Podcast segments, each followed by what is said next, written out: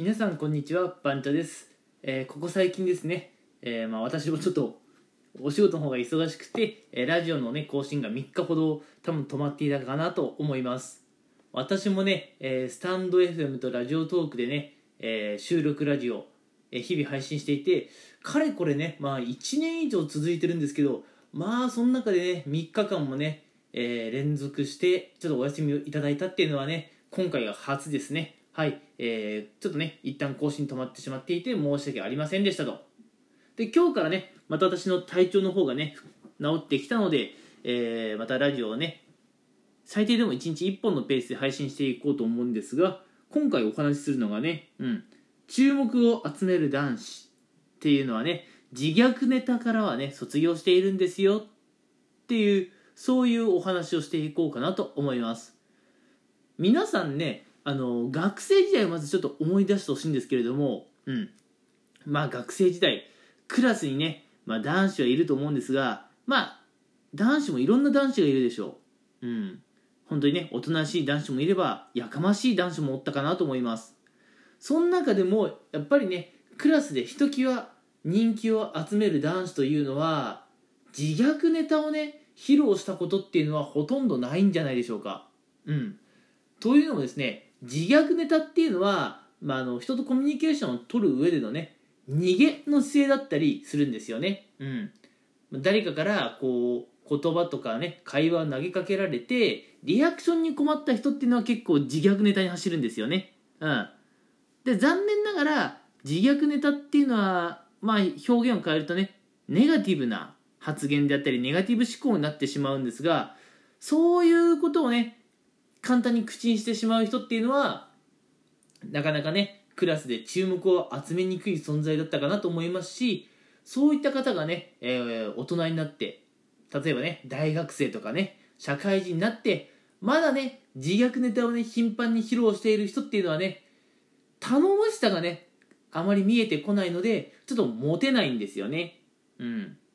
まあ自虐ネタをね披露する人っていうのはまああの接しやすいっていう特徴はあるんですよ。ただやっぱり男性っていうのはね接しやすいだけではモテるとは言わないんですよ。うん。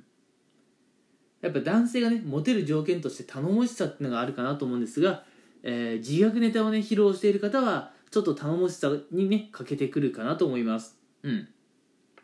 自虐ネタイコールね、まあ、ネガティブネタっていうところはね、まあ、ほぼほぼイコールっていうところなんですがじゃあねそのネガティブの反対の意味の言葉にポジティブってあるじゃないですか。うん。じゃあ皆さんのね身の回りにこうポジティブな方って誰かいますかって言われた時に皆さんはまあ誰かしら、えー思い浮かぶでしょうか、えー皆さんのね本当お友達とか、えー誰かね職場の方をイメージしてください。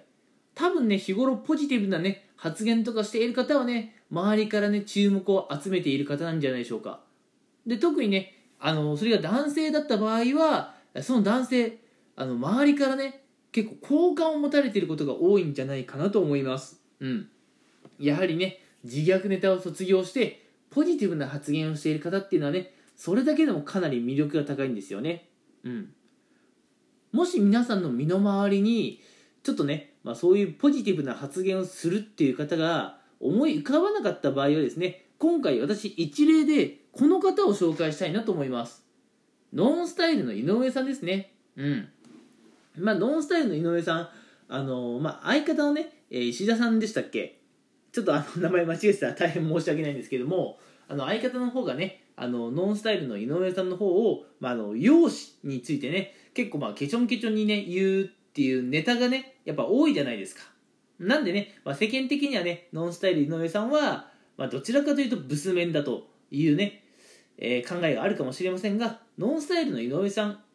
うん、彼自身は自分がねそもそもブスメンだとは思ってないし自分はまあかっこいいと、うん、で周りからね非難の言葉を浴びても自分の頭の中で全部ポジティブ変換しちゃうんですよね。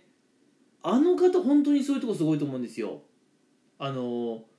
もしねノンスタイルの井上さんっていうのを知らない方がいればぜひねあの YouTube なんかでね一回調べてみてもらえたらいいかなと思います。お笑い芸人の方なんですけどね彼のねポジティブ思考はものすごいです。うん私もこれまでいろんな人を見てきましたけれども彼ほどねポジティブ能力ポジティブ変換能力かな強い人っていないんじゃないかなっていうぐらい彼のねポジティブシンキングが素晴らしいです。うん。でまあ正直ねノンスタイル井上さんはあのまあイケメンっていう分類ではないんですがやっぱりあの発言あの姿勢っていうのはやっぱ魅力的に見えますよね、うん、その容姿が特別かっこいいというわけではないんでないんですけれどもその人生観というかね、うん、周りのコメントとかのね捉え方っていうのはねすごいかっこいいなと思っていてやっぱ魅力的だなって思うんですよね。うん。なのであのやっぱ自虐ネタを卒業してねポジティブになポジ,、うん、ポジティブな考え方をできる方っていうのはすごい魅力的でまあやっぱそういう人がねモテるんじゃないかなと思います。で私のねこのラジオはあの男子力っていうところをねちょっとテーマにお話ししているので今回はねあの男子力、うん。まあ、例えば恋愛で言えば、まあ、モテるというところにつながってきますけれどももしねモテたいのであればあるいはね会社とかでもこう注目を集めたいとかねまあ、学校でもいいですよ。学校でもね注目を集めたいというのであればポジティブシンキングをね、まあ、あの皆さん持つようにしたらいかがでしょうかなと、うん、でいきなりねポジティブシンキングを持って日々生活しようよって言われても難しいと思うのであのねあまりポジティブシンキングができない方っていうのはその第一歩としてこうネガティブ思考を卒業するとか自虐ネタをね卒業するっていうところからねぜひ始めてください。ああまりね、自分のことを自分でけなさないでください。うん。自虐ネタってね、あのー、まあ、自分で自分を若干けなしてるところあるんですよね。うん。それ良くないですよ。うん。自分で自分のことダメって言ってるようなもんですし、それを聞いたね、周りの方も、リアクションに困るんですよ。うん。自虐ネタを言うこと自体は全然ね、ハードル高くないんですが、自虐ネタを言っているその人にフォローの言葉をかける側ってすごい大変なんですよ。なんでもし皆さんが今自虐ネタを言ったとして皆さんのねお友達は皆さんにフォローするのすごい大変なんです。うん。でうわーこいつ自虐ネタ出してきた。フォローするのすげえ大変だな。めんどくせえな。距離置こうかなってなっちゃうんですね。なので、まあ、自虐ネタを言っちゃうとねあまあ魅力的じゃないし周りの方にね距離を置かれてしまってねもうモテるとは正反対の方向にねベクトル進んでいきますので、えーまあ、今回はね、まあ、恋愛で言えばモテるっていうところ仕事とかね、あのー、友達とのね人間関係を作るっていうところで言えばねあの、まあ、注目を集める、うん、そういう観点で言うと、まあ、あのネガティブ思考自虐ネタはね卒業しましょうよという今回はそういうお話でした。うん。まあ私もねやっぱり昔は結構自虐ネタとか多かったんですがあのまあちょっとずつねこう大人になるにつれて自虐ネタを言う機会は減ってきたかなと思いますし、